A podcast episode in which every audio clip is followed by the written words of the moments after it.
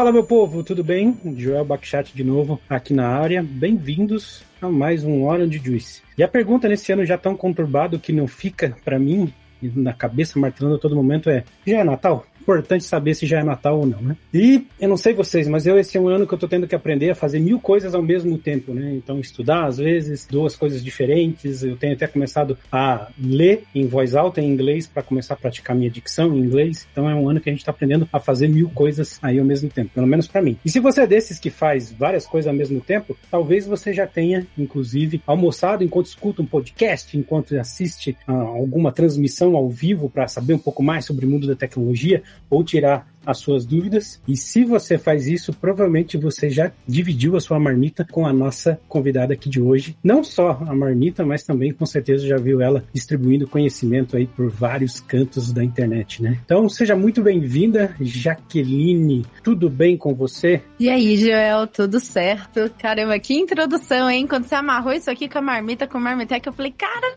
é um gênio.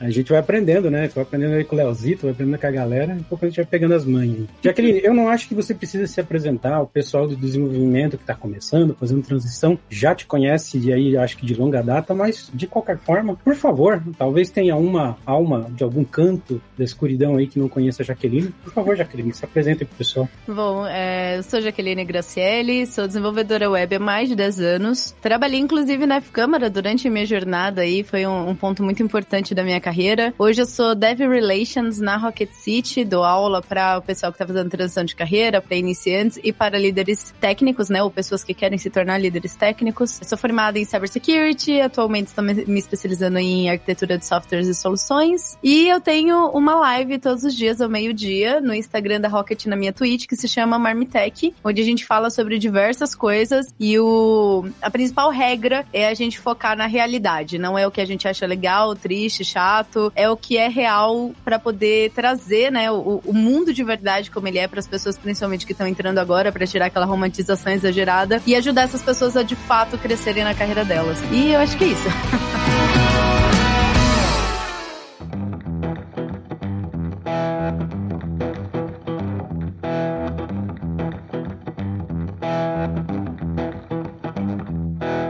Agora a pergunta, eu já assisti alguns Marmitech, é, mas dos que eu assisti, eu nunca vi você comendo realmente durante a transmissão. Já aconteceu alguma vez? Cara, é difícil comer e falar, porque eu falo muito e eu interajo com o chat ao mesmo tempo e eu esqueço até de tomar água, tanto que tem uma brincadeira entre o, o, a galera que assiste de ficar mandando é, beats na minha Twitch pra eu poder beber água, pra eu lembrar. Então eu não consigo comer ao mesmo tempo, mas já aconteceu de eu ter alguma coisa aqui do lado, ou alguma comidinha assim, eu ir beliscando enquanto eu faço a live. Mas normalmente é as pessoas que comem a marmita delas enquanto eu tô falando. Já mandaram umas fotos de marmita bonita pra você, assim, já? Já, já mandaram foto de marmita, já mandaram foto de pratão PF que a avó faz, sabe? Gosto. Já mandaram. Já mandaram até lanche de hospital, a galera no hospital comendo aquele lanchinho lá e, e assistindo. Já mandaram várias coisas. Legal, legal. A galera aproveita pra, né, fazer companhia, pra relaxar e distrair, assim, um pouco. E até aproveitar o assunto, né, desse, dessa ideia ideia. Como é que surgiu essa ideia de Marmitec na hora do almoço?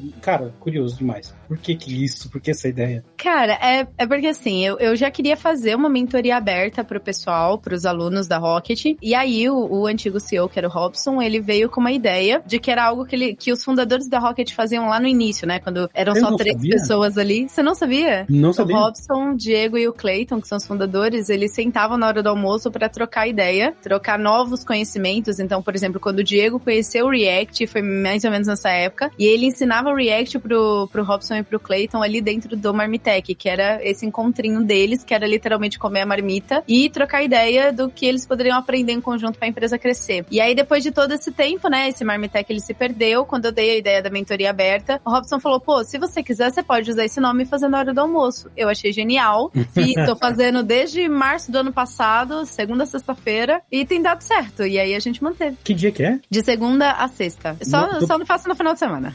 Tu nunca mais então almoçou no horário certo, então? Não. Ou eu almoço 11 da manhã ou eu almoço 1 e meia. Tá bom, né? É, a gente se adapta, né? Eu também, de vez em quando, tô fazendo reunião 3 horas da tarde almoçando, né? Assim, eu não sei, né, vocês, assim, mas eu como programadora, depois que eu me tornei pleno, sênior, que, que eu comecei a trabalhar em lugares que cobravam muito resultado e não o horário certinho ali batendo ponto, nunca mais vamos ser no, no horário certo. Então...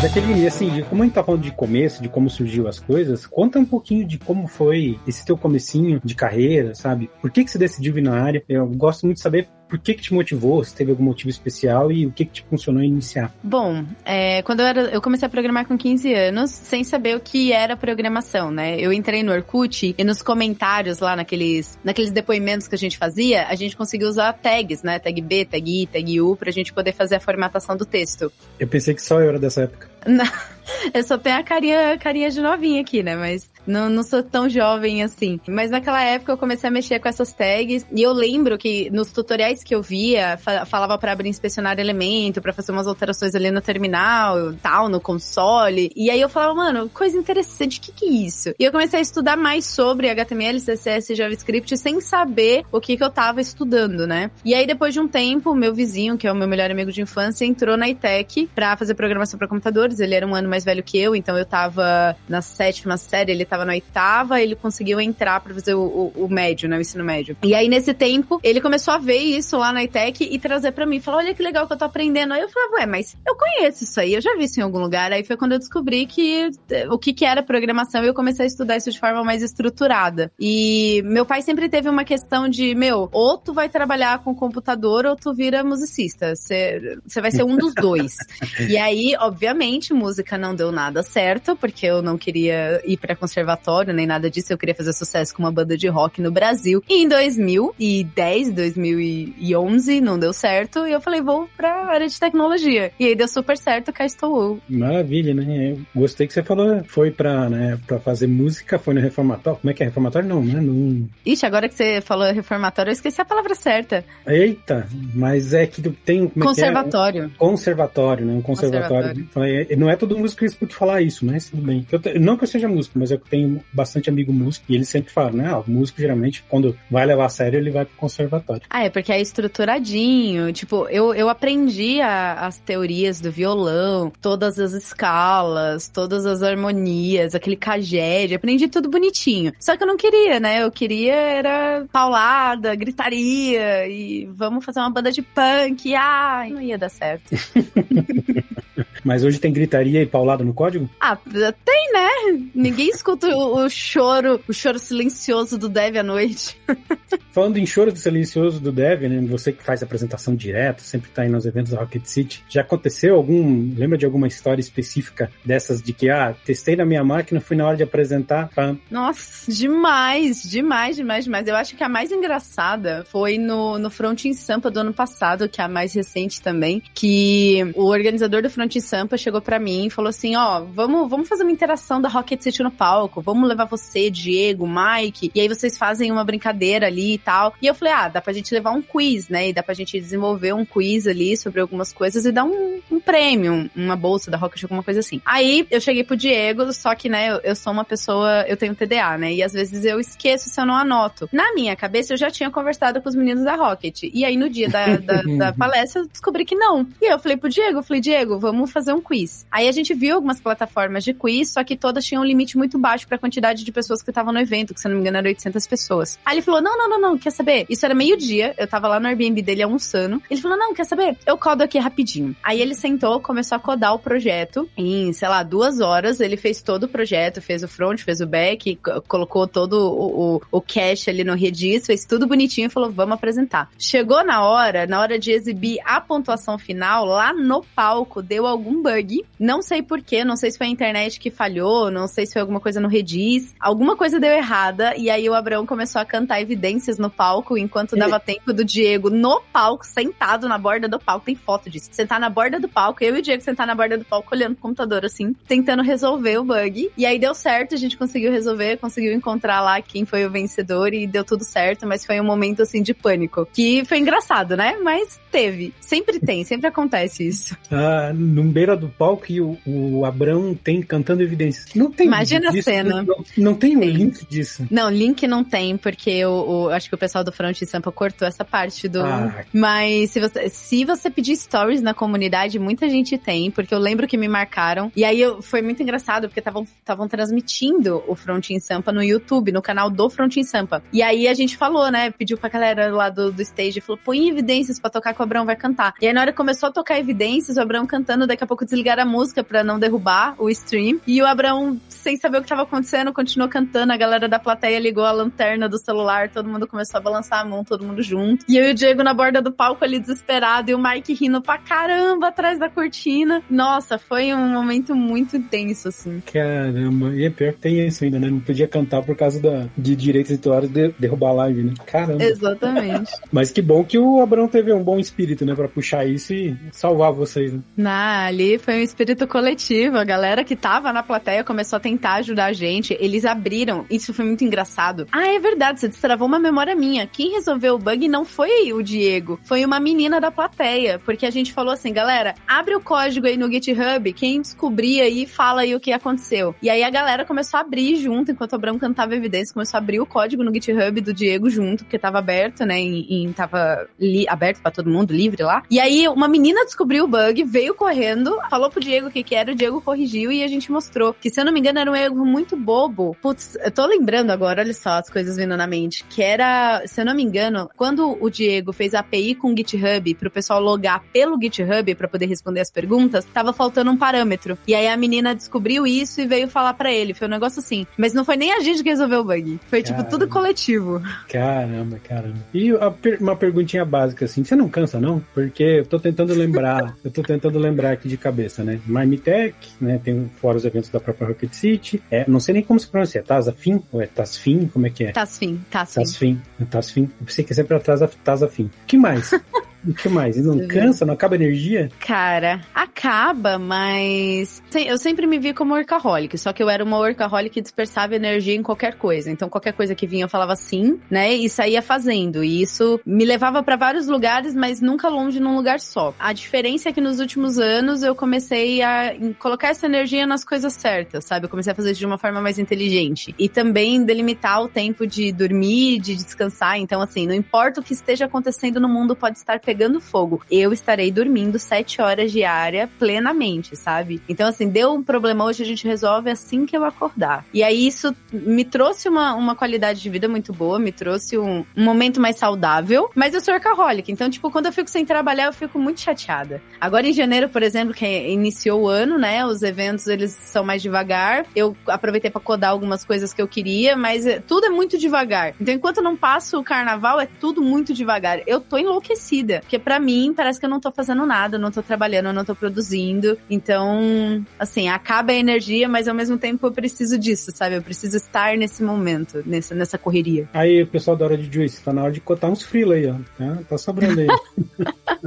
mas legal, assim, aproveitando dessa nova iniciativa, eu acho que do Tazafim, que é uma das últimas que você aprontou, não sei nem se é a última, porque é tanta coisa que a gente não consegue nem acompanhar direito, mas conta um pouco o que foi a ideia do Tazafim, o que, que você queria alcançar. É Tasfim. Tasfim. Um dia eu acerto. Tem, tem, é, não, tudo velho bem. Velho é assim mesmo, é normal. Nome... Velho é assim mesmo. Não, mas ninguém acerta esse nome. É porque, assim, eu participei de várias comunidades, né? Principalmente quando eu participava de comunidades presenciais aqui em São Paulo. Então, lá em 2018, quando eu trabalhava na F-Câmara, inclusive, é, me chamaram para ser líder do Nerdzão, que é uma comunidade aqui de São Paulo. E aí, eu falei, meu, tô aqui na F-Câmara, a F-Câmara é super afim de abrir espaço pra fazer meetup. Eu posso ir agendando os meetups? Aí o pessoal falou, não, pode, vai tocando aí com a comunidade. E aí, eu comecei a fazer evento todos os dias, todos os dias. Então, eu lembro que teve uma época que eu tinha a chave da porta lá, daquela, da antiga, né, que agora é diferente da antiga porta de vidro da F-Câmara, e eu tinha liberdade ali pra agendar a sala, e era direto, era quinta, sexta, sábado, aí domingo falhava, aí segunda, terça, quarta, quinta, e era direto, direto, direto, todo dia à noite. Tinha evento que a gente fazia madrugadão, que um dia alguém chegou para mim e falou assim, já, por que, que a gente não faz um workshop de madrugada, tipo de uma sexta para sábado? Aí eu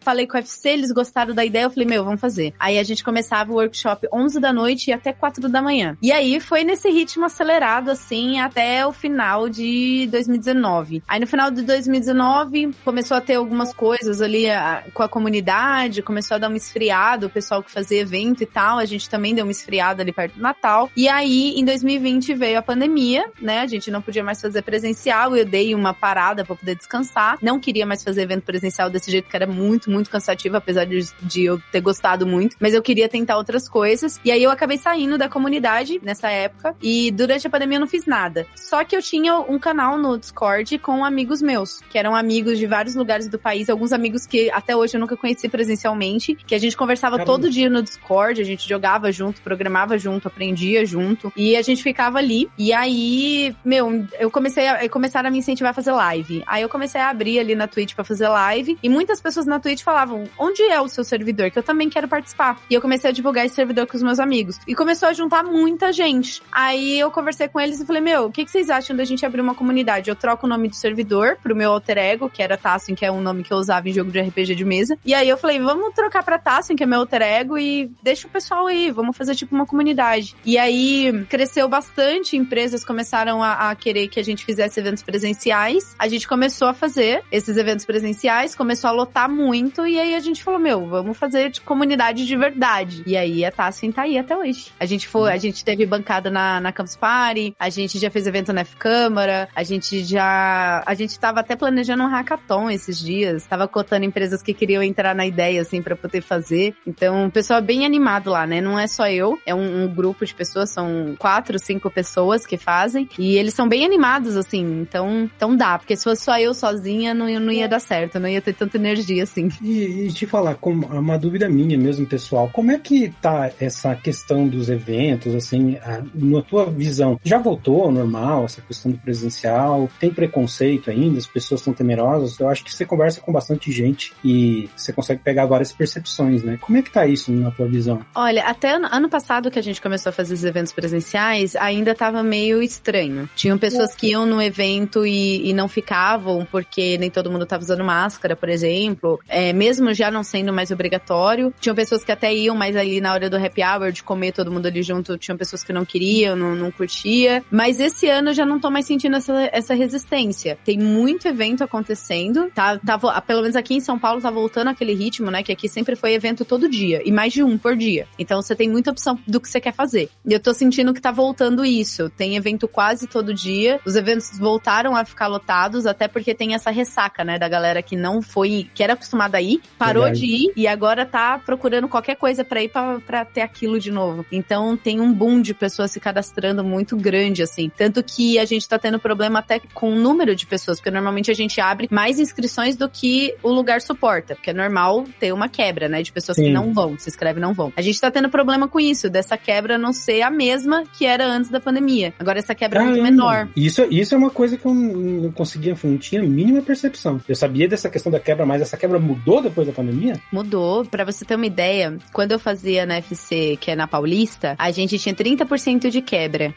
Na TASF, no último evento, que inclusive a gente fez lá, foi 10%. Tanto que encheu uhum. tanto, tanto, tanto, que ah, o pessoal que trabalha lá começou a ajudar a gente a pegar cadeira de outros lugares e colocar dentro da sala e dar uma apertada na galera para todo mundo caber dentro da sala para poder assistir as palestras. Teve gente que nem quis sentar, falou, não, fica em pé mesmo. Ficou todo mundo em pé no fundo da sala. Foi muita gente, muita gente. Mas agora você tá me deixando cada vez mais curioso, assim, e aí, como eu já tenho esse perfil de perguntar, na tua visão, assim, Jaqueline, tu acha que a pandemia, no meu ver, tá claro para todo mundo os benefícios que trouxe. A pessoa não pega mais trânsito para se deslocar, vir volta, tem mais tempo livre para, sei lá, cuidar da vida, se exercitar, ficar com a família, enfim, um monte de coisas. Mas agora você me falando isso, né, dessa, dessa mudança da quebra, qual a tua percepção, assim, talvez para quem tá iniciando ou por um determinado grupo, na tua visão, a questão da pandemia piorou, digamos assim, o acesso à tecnologia? Eu tá não tá diria o acesso à tecnologia, porque assim, os eventos, os meetups, apesar deles serem para compartilhar conhecimento técnico e de carreira, hum. nunca foi só isso. As pessoas elas usam muito os meetups. É, tem pessoas que usam para iniciar a, a, vida como palestrante, né? Pô, quero começar a compartilhar conhecimento. Para onde você vai? Para meetup, que são, é um espaço que ele é propício a abraçar pessoas que estão fazendo aquilo pela primeira vez. Mas sempre foi muito por você fazer amizade. Então, por exemplo, o meu círculo de amigos próximos hoje todos vieram de meetups, sabe? É, é difícil pensar num amigo que veio fora desse contexto contexto, porque as pessoas usam esse espaço para encontrar pessoas que têm o mesmo conhecimento, o mesmo,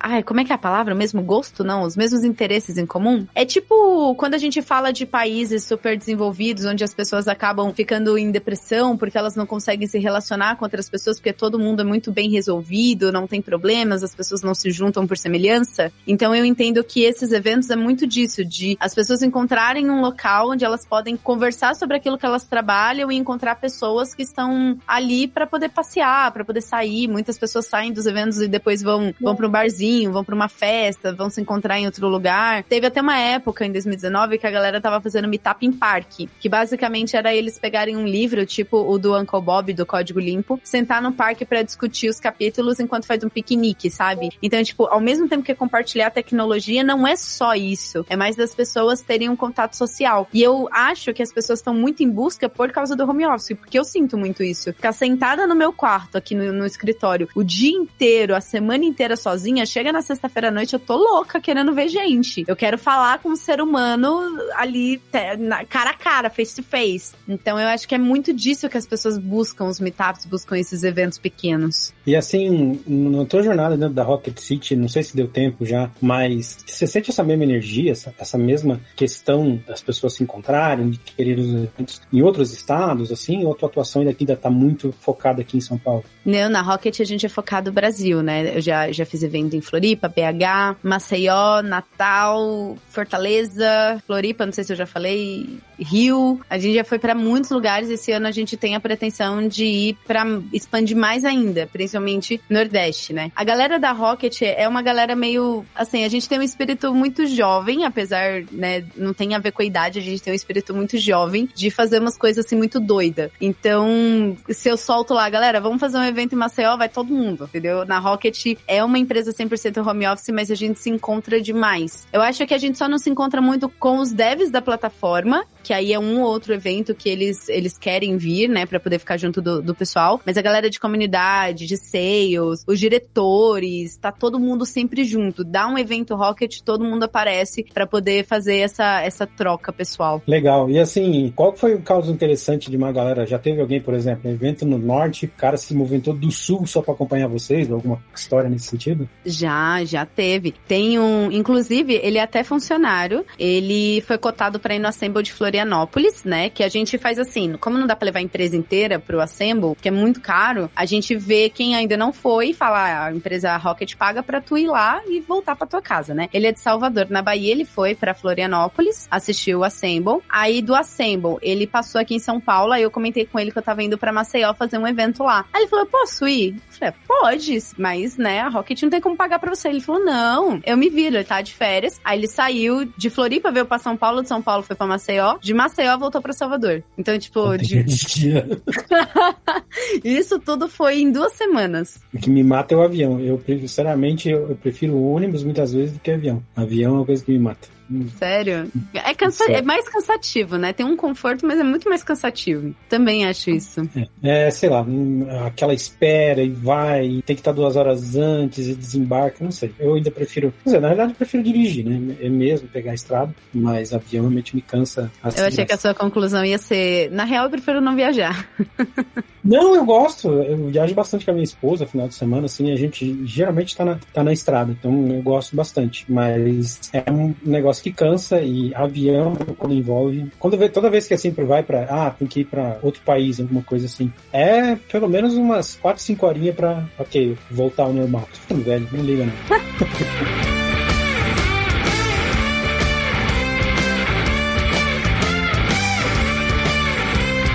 Esse ano agora que tá começando, né? Uma das coisas que a gente tem, vai ter agora é o Assemble, né? Tem um outro evento da Rocket City também que eu vi, só que agora não tô lembrando o nome. E que, cara, remembra os tempos de 2019, remembra os tempos realmente do, do presencial. Cara, conta mais um pouquinho pra gente, é que realmente eu não lembro o nome, mas eu me lembro desses eventos de 2019, são muito bacanas. É, eu acho que você deve estar falando do RSXP. RSXP, Esse a Rocket fez só uma vez. Inclusive, estou com a camiseta aqui do, do RSXP. A, a, gente fez só uma vez esse evento. Eu nem tava na Rocket nessa época. Eles fizeram aqui em São Paulo, né? Pra quem não sabe, a, a galera da Rocket, o pessoal que fundou e os primeiros funcionários, são todos de Rio do Sul, em Santa Catarina, perto de Floripa. Eu pensei que já tinha vindo pra cá já. Já que já tá tudo morando aqui já. Mais ou menos. O, o Terron, ele mora em todos os lugares, né? Ele viaja 24 horas. O Abras Clayton mora aqui. Diego mora em Rio do Sul. Acho que o Diego nunca não queria se mudar pra cá. Ele é bem estilo cidade pequenininha, tranquilidade. Ele não gosta de bagunça. Cidade que não dorme. Então acho que ele não, não vem. Mas, enfim, a gente se espalhou muito pelo país, né? Tem, tem alguns funcionários que moravam em Porto Alegre e subiram pra Floripa. Teve gente de São Paulo que foi para lá o pessoal mistura bastante. E aí, mesmo eles sendo de Rio do Sul, né, em 2019 eles resolveram fazer um evento, falar, meu, vamos juntar todos os alunos num lugar só e fazer um dia inteiro, assim, de conteúdo, palco, vamos entregar uma experiência Rocket City. Aí surgiu o nome, né, Rocket City Experience, RXP, e foi um super, super sucesso o evento, né, sempre que eles falam desse evento, assim, tem gente que chega a chorar falando do evento, porque foi super emocionante, rolou várias coisas, e vários alunos ali tiveram o primeiro contato com eles, porque até então então, como eles são de Rio do Sul, eles não participavam dos eventos. Então, ninguém, ninguém conseguia ter contato com o Diego, não conseguia ter contato com o Mike, né? E nesse evento foi possível. Então teve uma galera assim que enlouqueceu. E aí não foi feito mais por causa da pandemia. E a gente, na pandemia, fez o Dual, que é um evento que acontece em dezembro, mas ele é só online. E aí esse ano veio com a ideia: vamos fazer de novo, vamos fazer ele maior. E aí a gente tá no planejamento. Ainda a gente só sabe o período, né? Vai ser ali entre o finalzinho de junho até o início de agosto. A gente tá vendo uma data nesse período. A gente já abriu é, ingressos para os loucos que querem acompanhar a gente. Tem muito louco que quer acompanhar a gente, que a gente não fechou a data, o pessoal já tá comprando ingresso para não perder o ingresso. É, a gente só sabe que vai ser aqui em São Paulo, a gente tá fechando todos os detalhes ainda para conseguir divulgar tudo direitinho, mas vai ser um evento grande, a gente tá, tá imaginando 2.500 pessoas, mais ou menos, é, mais de um palco, trazer um, uma experiência diferente, maior ainda do que foi lá em 2019. Então acho que vai ser bem bacana. Sensacional. Se puder, faz aqui no São Paulo Expo, que é perto de casa, aí fica mais fácil pra mim. tá, na, tá na lista, tá na lista, é um tá dos cotados. Opa, gostei, já gostei. Já que ele não vai ficar falando também só de, de Rocket City, assim, porque eu acho que eu para mim, principalmente, para nós aqui, é, é uma oportunidade bem singular. Primeiro, porque você é uma desenvolvedora e tal, mas eu acho que, principalmente, porque você conseguiu um, uma posição que não é tão simples assim de um dev alcançar, né? De fazer esse papel de dev real, de estar à frente de uma comunidade e tal. Então, assim, não é algo que a gente vê todo dia. Então, acho que tem toda uma forma de como você lida com as coisas, uma, toda uma forma de como você encara, né, esses desafios. E aí vem a, a pergunta olhando o teu cenário hoje, olhando as coisas que, o que você tem hoje em tuas mãos, como é que vai ser a Jaqueline do futuro? O que, que a Jaqueline do futuro almeja? O que, que ela vê como os próximos passos? Eita, pergunta difícil essa. Bom, eu não tô aqui nunca... pra facilitar a vida de ninguém, tá? Só pra deixar claro. É, você pegou bem no, no âmago ali, né? Entendi. Bom, eu nunca imaginei que eu estaria nessa posição, né? Eu, eu, sempre fui dev. Na verdade, eu entrei para a área de dev porque eu queria ficar quietinha no meu canto, trabalhar com computador e não falar com ninguém, né? Então já veio aquela decepção que eu descobri que eu tinha que falar com as pessoas. Eu sempre tive. Eu sempre tive esse, esse, esse ímpeto de liderança, apesar de muitas vezes eu não querer liderar, mas eu sempre tive isso e, querendo ou não, me ajudou muito na carreira, né? E a questão de comunidade foi totalmente eu estar no lugar certo, na hora certa. Eu acabei conhecendo as pessoas certas que me incentivaram a começar a palestrar, e aí eu comecei com uma palestra que foi horrível. Eu, nossa, eu não sabia o que dizer, eu tremia, eu suava, eu segurava o microfone tão forte assim, perto do peito, que quando eu soltei, né, depois de 40 minutos de palestra, meu pulso estava todo inchado de tanta força que eu fazia para segurar o microfone, de nervoso, assim, sabe? As pessoas foram me seguindo, foram pedindo para fazer coisas. Em 2020, na pandemia, eu excluí todas as minhas redes sociais, falei, não, não dá, eu quero voltar a ficar no meu cantinho, eu quero ser aquele dev do quartinho. Mas infelizmente não deu, porque eu, eu, eu tenho uma facilidade em fazer isso aqui, né, de conversar, de me comunicar. E eu falei, meu, acho que é interessante usar isso para ajudar outras pessoas. E aí veio, né, até o porquê que eu me conectei ali com o propósito da Rocket e vim para cá. Eles me ofereceram essa posição. Mas eu continuo querendo ainda ser dev, tanto que eu estou me especializando em arquitetura de, de software. É, eu tenho pretensão de ser arquiteta. Acho que eu nunca largaria a minha posição de dev real na Rocket. Eu sempre faria as coisas em paralelo. Ano passado, por exemplo, eu tinha quatro empregos. Então, quando eu falo com a Sorcaholic, é meio, é meio retardado. Não digo para ninguém seguir o meu exemplo, não é legal, mas eu durmo direitinho, então é o que importa. Eu quero fazer coisas em paralelo, então eu, eu almejo muito ir pro exterior, eu quero muito ter uma experiência em, em outra cultura, em outra língua, talvez morar, talvez ser home office, não sei, mas eu tenho pretensão de fazer isso. Quero muito fazer um intercâmbio também. Eu gosto muito de conhecer culturas novas, de conhecer pessoas novas, mas continuar esse trabalho de continuar ajudando pessoas a entrarem na área, a migrar para a área, a evoluir na área, principalmente as pessoas que querem se tornar líderes, né? E pegar tudo isso que eu tenho uma certa facilidade e conseguir transmitir isso para as pessoas para elas conseguirem chegar onde elas almejam é muito é muito importante para mim. Então, isso com certeza eu vou continuar fazendo, não sei como isso vai ser daqui a cinco anos, em que formato que isso vai tomar, mas o meu outro lado de dev é algo que eu tô dando uma atenção a mais, né? O meu lado mais técnico agora, esse ano eu quero dar uma atenção maior e tentar fazer alguma coisa na gringa em conjunto. Eu acho bem bacana. Esse negócio do desenvolvedor, eu também, apesar de eu não cuidar no meu dia a dia, eu sempre gosto de estar estudando, lendo alguma coisa que acaba virando um hobby, né? Não sei, acaba virando uma parte da vida, né? Então não é só uma questão de trabalho, né? Pelo menos para mim, não é só uma questão de trabalho. Às vezes é curiosidade, às vezes é para literalmente relaxar. Nossa, dá para relaxar? É, para mim funciona, né? Não sei, é estranho. Pra mim é, eu funciona. faço live para relaxar, cada um com as é. suas loucuras. Exatamente.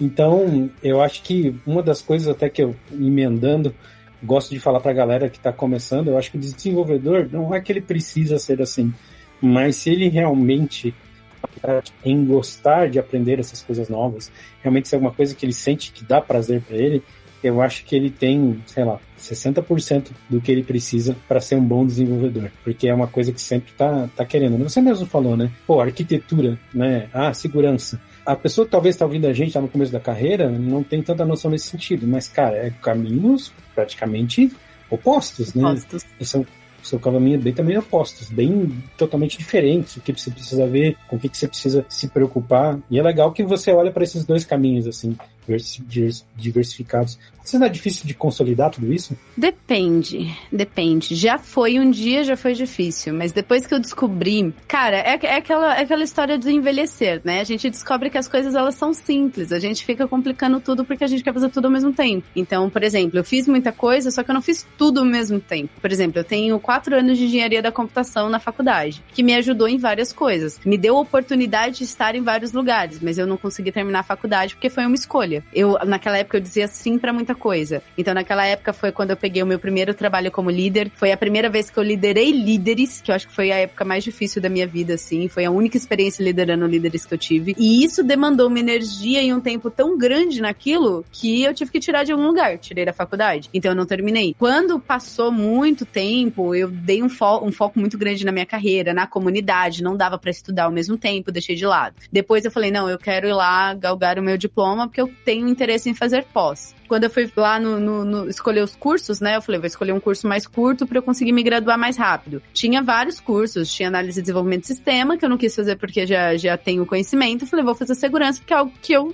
tenho interesse ali. Então foi dois anos focado, o meu, o meu segundo lado aqui, né? Foi focado em security. Eu aprendi tudo que eu podia, terminei a faculdade. Olhei para aquilo e falei, beleza, daqui eu extraio o que eu quero, que é para poder alinhar com o desenvolvimento, mas não é uma área que eu quero seguir, eu não quero ser uma profissional de segurança. Então, beleza. Fiquei um ano parada de novo nessa questão de estudo, só estudando livros, li muito. Ano passado eu li mais de 32 livros. Eu aproveitei para me desenvolver, para poder entender mais sobre o meu perfil de liderança, trouxe isso para dentro do Assemble, eu estruturei muita coisa com a Rocket. Enfim, aí agora eu falei, tá, agora eu, eu quero dar um foco nesse segundo lado aqui, que é a Jaque técnica. E aí, o que, que eu quero? Eu sempre tive a vontade de ser arquiteta. Eu sinto que hoje eu tenho o conhecimento necessário para conseguir começar a olhar para isso. Aí eu falei, então eu vou buscar um conhecimento a respeito. Estou fazendo um MBA de arquitetura. Então, esse ano vai ser um ano que o meu, o meu lado de estudo técnico vai ser focado em arquitetura. Eu não vou conseguir estudar se segurança, eu não vou conseguir estudar uma ferramenta nova que sai no mercado do nada, porque vai ser focado nisso aqui. Ano que vem vai ser outra coisa. Só que o problema é, quando você senta e começa a contar tudo que você fez de uma vez só, parece que você fez um monte de coisa ao mesmo tempo, mas não foi. É porque você tem que dar foco em cada coisa separadamente, que é o que você vai aprendendo conforme você envelhece, né? Mas acho que a tua resposta tem uma mensagem, assim, bem importante para as pessoas, né? Pelo menos no meu ver. Cara, eu acho que parte do teu sucesso, parte das coisas que você alcançou é justamente isso. Eu acho que você pegou em determinados momentos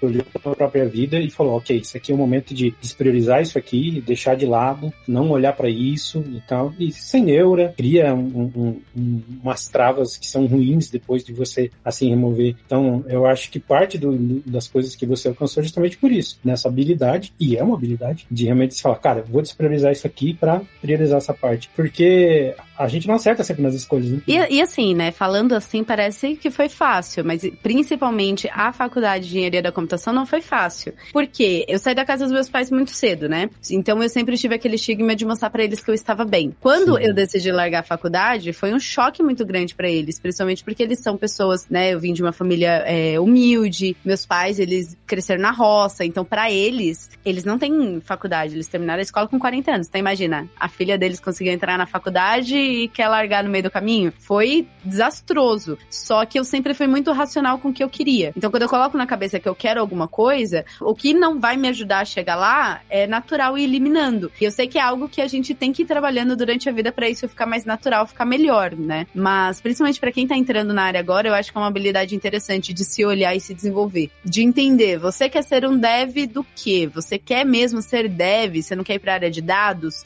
Não, é dev, beleza. Então você quer ser dev do quê? Web, mobile, você quer desenvolver sistemas, você quer ir para a área de infra? Para onde que tu quer ir? Porque se você tiver isso muito claro, fica fácil você entender para que que você vai dizer não. E o não, ele não pode ser doloroso, né? Que nem você disse. Tem que ser claro. Quando eu larguei a faculdade, não foi um processo do dia para noite, né? Eu passei um semestre inteiro para tomar essa decisão. E eu tomei essa decisão com um empurrãozinho do meu coordenador, né? Que eu, que eu fui conversar com ele, eu já tava, já tinha tomado a decisão, mas eu queria ouvir de alguém mais experiente. E aí meu coordenador falou assim para mim, ele foi muito, ele fez muito desdém com eu terminar a faculdade. E aí aquilo me deixou meio mal, mas me ajudou a largar de de fato a faculdade. Eu não, né, a partir do momento que eu assinei lá o termo de trancamento, virei as costas e não pensei mais sobre isso. Só pensei onde eu queria chegar e nas coisas que eu tava fazendo para chegar ali. Então, não foi fácil, mas estava muito claro para onde eu tinha que ir. Então ficou mais tranquilo. É, mas é bem legal essa parte. Eu acho que, principalmente para quem tá no começo, porque eu digo isso, tem muito zoom, zoom, zoom né, na área de desenvolvimento. E é normal ter, né? Uma área que pagar bem, é, falta profissional, todo mundo escuta isso e tal. Então tem muita gente querendo vir. Mas eu não, eu não sei a tua percepção, tá, Jaqueline? Mas a minha percepção, às vezes, é até difícil a gente explicar para as pessoas esse mundo todo que tem aqui dentro, né? Porque a gente dá muito foco, beleza, dev,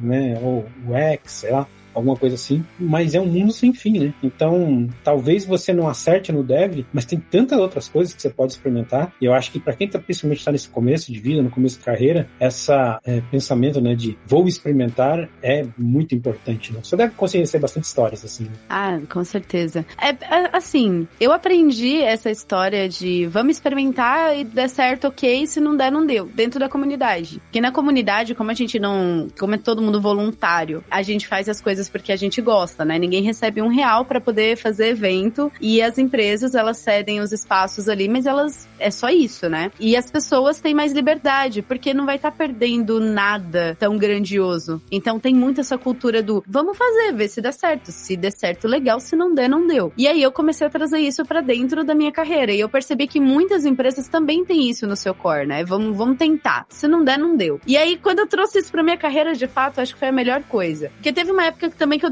que eu duvidei se eu seria uma boa dev, né? Depois de anos já codando, eu tive aquele ponto que eu parei para pensar e falei, pô, será mesmo que eu sou uma boa dev? Será que eu não tô me enganando? E eu testei várias outras coisas. Eu já testei a área de dados, não me dei bem. Já testei a área de security, achei maravilhosa, mas não, não. E aí só foi reforçando, né? E eu falei, pô, então eu tô fazendo alguma coisa errada. Porque às vezes você pode estar tá estudando alguma coisa de uma forma errada, você pode estar tá é. tentando fazer de uma forma errada algo que realmente é. você vai gostar, que foi o meu caso. E aí eu falei, pô, então vamos entender o que que tá aqui que eu não tô curtindo. Eu descobri o que que eu não tava curtindo e o que que realmente me chama atenção em codar E aí foi mais fácil eu entender. Pô, realmente, eu sou, eu sou boa dev, mas eu não sou uma boa dev é, PHP. Eu não sou uma boa dev para fazer software. Eu não sou uma boa dev para ficar escovando bit o dia inteiro, porque se for isso, não, não vai rolar. Eu gosto de tomar decisão arquitetural, eu gosto de pensar em como a gente vai resolver as coisas, eu gosto de pegar bug que tá dando consequência e fazer aquela análise de trade-off pra gente poder descobrir a melhor ferramenta e a melhor forma de estruturar aquele código. Aí isso me brilha os olhos. Mas na hora de sentar pra poder ficar escrevendo crude o dia inteiro, não me brilha os olhos, entendeu? Mas quando a gente tem isso claro, a gente fala, beleza, a gente tem que passar pelo crude para chegar onde é legal, onde é gostoso. E aí fica mais de boa. A gente não, não duvida da gente mesmo. Ah, eu super entendo. Tanto que geralmente quando as pessoas me perguntam, eu não sou o dev que vai entender pra caramba de negócio. Eu tenho uma coisa que eu detesto é negócio. Pô, e olha, trabalho como executivo hoje, né? Quem diria.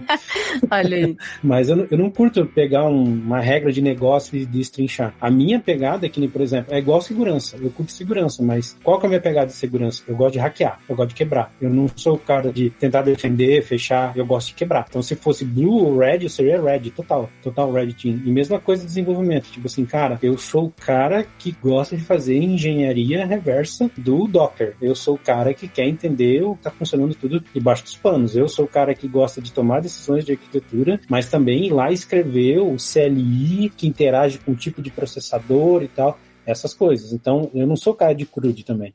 Para mim, é, é, é, chato, sabe? É ah, chato. pega a regra de negócio. Não, não é para mim, não é para mim. E quanto mais cedo, né, você se identifica isso, eu acho que mais você impulsiona a sua carreira. Tanto que, para mim, o que me ajudou a ganhar espaço, a ser reconhecido, foi isso. Tanto que, ah, quando eu fui começando com arquitetura, fui começando a gostar disso, eu era muito conhecido pela questão de, de performance. Então, eu era o cara que conseguia botar um sniffer desde na rede, a saber, por exemplo, se tem uma impressora matricial que está interferindo no fluxo da rede para pegar o response, o response time da API, é, quebrando aquilo, o que, que é o cycle time, a, a, como é que é o cálculo ciclosomático para ver se qual era a complexidade. Nunca, em nenhum momento assim foi um negócio, não eu sou aquele cara de implementar negócio. Já implementei, mas nunca foi um momento assim que, cara, eu consegui destaque na minha carreira. Então, essas coisas, pra tu ver, né?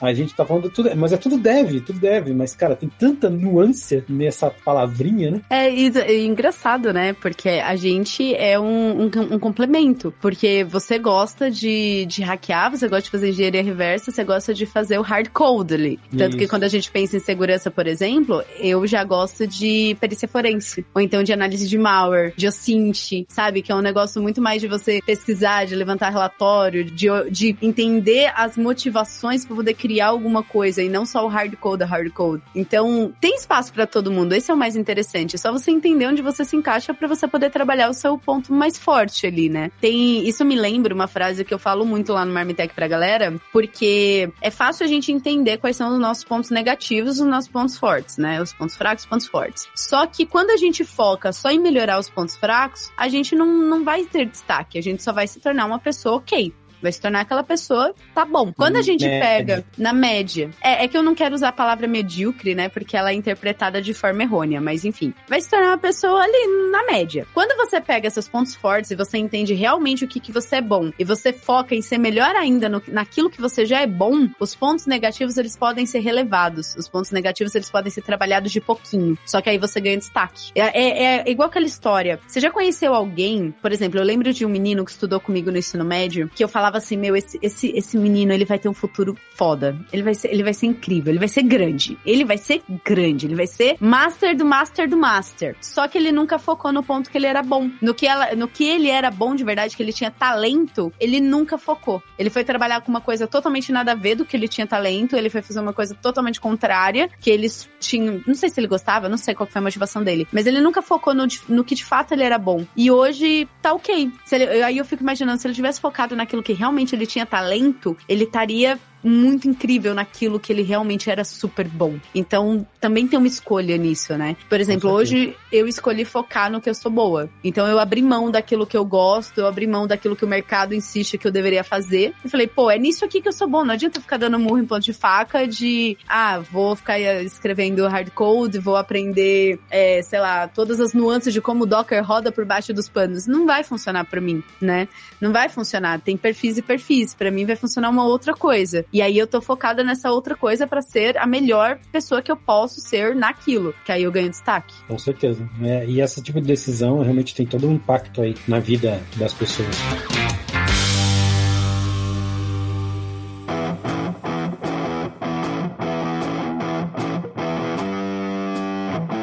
Falando de mensagem, eu acho que assim, todo dia você deve deixar uma mensagem aí pro teu público, o pessoal que tá colocando, mas eu queria também pedir agora, né, a gente tá caminhando aí para uma reta final, para você deixar uma mensagem que você acha importante para uma galera, um público específico, essa galera que ou tá fazendo a transição de carreira nesse momento, ou tá realmente começando assim na área, as dicas da Jaqueline, assim, o que, que seria fundamental para pessoas focar nesse primeiro momento, que tá naquele momento de, ai, tudo é novidade, não sei para onde vou, se eu viro para esquerda ou para direita, qual que seria a principal dica dica da Jaqueline? Nossa, agora eu me senti uma pessoa meio desmotivadora com tudo que passou na minha cabeça, porque eu gosto muito de trazer a verdade, né? Então, assim, o que eu diria é que aproveita o início dessa troca de que tudo é novidade, que tudo é gostoso, tipo o início de um relacionamento, que os primeiros meses é aquele paraíso. Aproveita isso, mas não porque vai ser ruim, mas porque é o início de toda coisa dessa forma. E tem em mente que em algum momento você vai topar com algo que vai ser chato pra caramba, que vai ser maçante, que você vai falar: Meu Deus, eu acho que eu não sirvo para isso. Mas não, é só um momento, é só uma coisa. Programação tem uma, uma romantização por a gente ter, ser uma área muito nova, né? Programação, tecnologia, em, em relação a, a, mundo, a pessoas, é extremamente jovem isso. Principalmente do jeito que a gente conhece hoje, né? Em 10 anos a gente evoluiu mais do que nos últimos 50. Essa frase, ela tem um fundo que é inspirador, mas ela também tem um fundo de que a gente precisa prestar atenção de que hoje a gente lida com, com algo que é extremamente novo. Então, vai ter as pessoas que vão romantizar muito e você vai vir buscando essa romantização, só que você tem que entender que é trabalho como qualquer outra coisa. Não é porque a gente trabalha de qualquer lugar, porque a gente pode trabalhar sentado numa piscina que é divertido. Porque imagina se você tem filhos e você quer brincar com seus filhos na piscina, mas você tá na piscina codando. Isso não é divertido. Mas é. você quer um tempo para viajar pro Caribe e você fala, eu não preciso pegar férias para isso, porque eu posso codar no, no hotel e ainda assim conseguir usufruir da viagem. Pô, isso é divertido pra caramba. Então tem sempre os pontos bons e pontos ruins. Você tem que entender o que funciona e não funciona para você, entender que tem várias nuances dentro do mundo de desenvolvimento e de tecnologia. Você pode ir para muitas áreas. Tem pessoas que começam como desenvolvedor e acabam indo para área de negócios, tem pessoas que acabam indo para design, tem pessoas que vão para dados, tem pessoas que vão para segurança, tem pessoas que vão para mobile, para front, para back, para infra. Você vai se encontrando, mas só tem um jeito de descobrir que é testando. Se você não provar, você não vai descobrir se você gosta ou não. E eu acho que é isso. É você não desanimar com o que pode acontecer também. A entrada no mercado de tecnologia, ela não é tão fácil como as pessoas pregam na internet. Essa história de que, ah, você estudou seis meses e sai ganhando cinco mil reais, ela não existe de verdade, a não ser para poucas exceções por um contexto muito específico, mas para a grande maioria não é assim exatamente. que funciona. Muitas exceções. Mas basicamente é assim: o mundo, o, o, o júnior para entrar no mercado de trabalho tem a mesma dificuldade que um médico que está começando, que um advogado que está começando, que um engenheiro que está começando. Advogados, por exemplo, eu, tenho, eu tinha uma amiga que ela praticamente pagava para estagiar no escritório de advocacia, cujo qual ela se estapeou com pessoas para conseguir a vaga. E ela basicamente ela pagava para estar ali. Então, o início de qualquer área ele é difícil, a área de programação não, não tem nada de especial. Mas depois que você entra, você descobre um mundo de oportunidades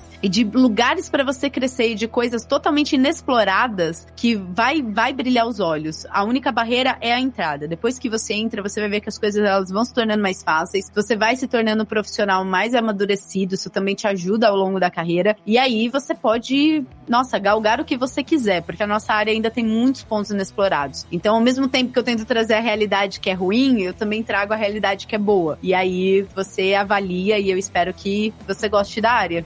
Às vezes a gente precisa ser duro para ser positivo? Não adianta também enfeitar e contar uma mentira. Então, para mim, tem super a ver.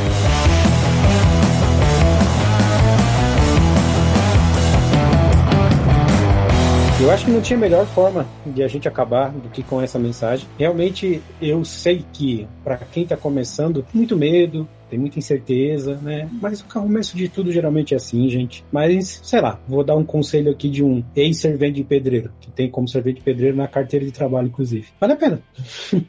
Bem simples, vale a pena, vale a pena passar por tudo isso. Não é um caminho que é fácil, não é um caminho que é simples, mas é um caminho que é, vale muito a pena. E eu não falo só pelo dinheiro, assim. Claro que eu, eu não sou do tipo de pessoa que fala que, ah, dinheiro não, não, não é importante. Para mim, é dinheiro é importante, sim. Eu acho que uma boa estrutura é o que faz você olhar para cara da sua esposa com segurança, é você olha para o celular e você tem uma paz, o dinheiro é importante. Mas não é só por causa disso. Eu acho que a área de tecnologia é uma área que ela é muito evoluída como ser humano. Não estou dizendo que não existem preconceitos, eu não estou dizendo que não existem problemas. O desenvolvedor, por exemplo, é uma criaturinha que tem um ego bem inflado, mas mesmo com todo esse, mesmo com todos esses defeitos, o que eu vejo é muito reflexo das comunidades que a gente vê nas comunidades. Muitas pessoas estão tentando se ajudar, muitas pessoas querendo e torcendo para que você entre na área, porque são pessoas que convivem muito próximo com o trabalho. Então, assim, claro, gente, é muito divertido, como a Jacqueline falou, é muito bom, como eu estou falando para vocês, mas é uma profissão que muitas vezes, em alguns momentos, você vai conviver mais com as pessoas do seu trabalho do que com a tua própria família, né? Então, por isso que é importante a gente sempre forçar para cada vez mais na área ter pessoas que tenham é, bons princípios, que não querem passar a perna em ninguém, sabe, que acreditem em coisas diferentes, mas que o básico, que é aquilo que é faz o ser humano ser ser humano humano seja confortável. Ninguém aqui quer viver conflito, ninguém quer ter domingo à noite aquela experiência ruim quando ouve essa musiquinha do Fantástico, né?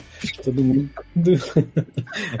que se, se, se, a Jaqueline riu é porque a Jaqueline já teve sentimento, né, Jaqueline? Não, acho que todo mundo já, né?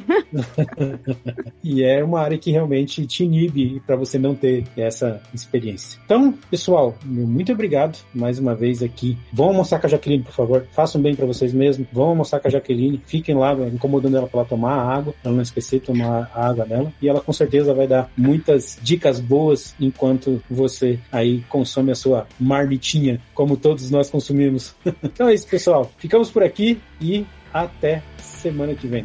Tchau, tchau.